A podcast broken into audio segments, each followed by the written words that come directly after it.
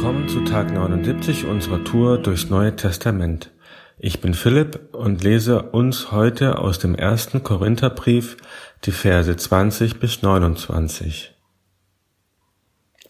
Wenn ihr zusammenkommt, feiert ihr in Wirklichkeit gar nicht das Mahl des Herrn, denn bevor das gemeinsame Mahl beginnt, fangen die Anwesenden schon einmal an zu essen, was sie mitgebracht haben.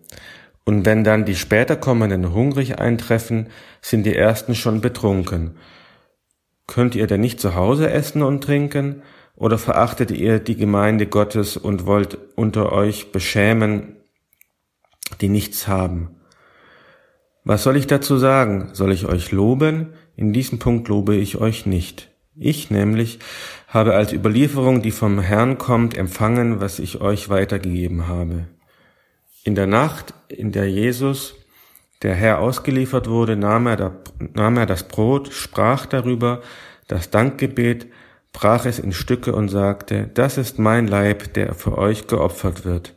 Tut das immer wieder, damit unter euch gegenwärtig ist, was ich für euch getan habe. Ebenso nahm er nach dem Essen den Becher und sagte, dieser Becher ist Gottes neuer Bund, der durch mein Blut in Kraft gesetzt wird.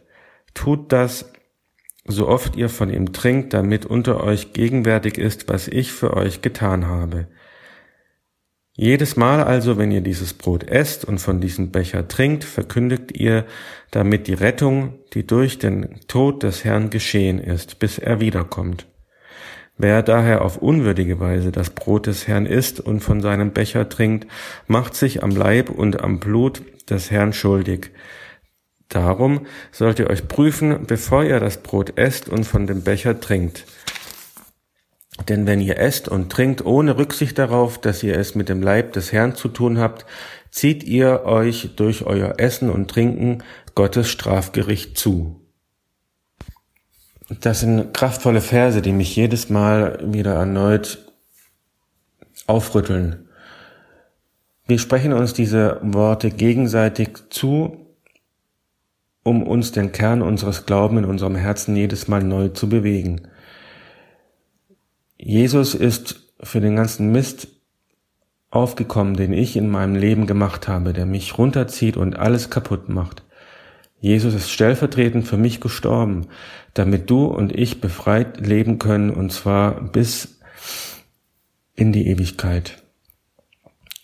Vater, vergib mir meine Schuld, und auch ich möchte allen vergeben, um wieder neu dieses Leben leben zu können. Leben, wie ich tief in mir spüre, dass ich mich schon immer danach gesehnt habe.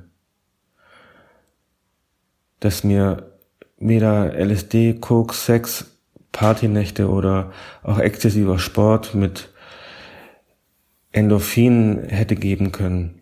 Ganz zu schweigen von Ansehen, Erfolg oder Karriere auf der Arbeit diesen neuen Deal, diesen Bund möchte ich immer wieder feiern, öffentlich mit meinen Brüdern und Schwestern. Paulus nennt das ein Herrenmahl oder besser bekannt auch als Abendmahl. Feiern, um mich selbst wieder auf Spur zu bringen, feiern, um uns gegenseitig wieder zu ermutigen, feiern, um einander zu helfen mit dem Herzen dabei sein. Für Jesus war es kein Spiel, für dich und mich ist es auch keins. Das Abendmahl ist nur für Insider. Das Gute aber ist, du bist ganz herzlich eingeladen, Insider zu werden, um mit uns ein Leben, wie Gott es für dich vorstellt, zu führen. Du musst dich nur trauen, einmal und immer wieder neu für den Rest deines Lebens. Es wird immer wieder Probleme, Widersprüchlichkeiten und Ärger bei uns geben. Gab's schon in Korinth.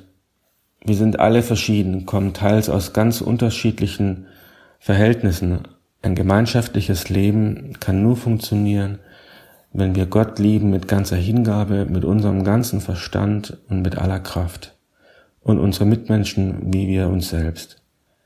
Das hat Jesus schon gesagt in Markus 12, die Verse 30 und 31. Und er muss es ja wissen. wenn wir das machen, hat der Teufel keine Chance. Wenn wir uns davon inspirieren, können wir Unterschiede überbrücken und er hilft uns dabei, zeitspezifisches von systemrelevanten zu unterscheiden. Öffne dein Herz, denn Gott segnet dich Tag für Tag.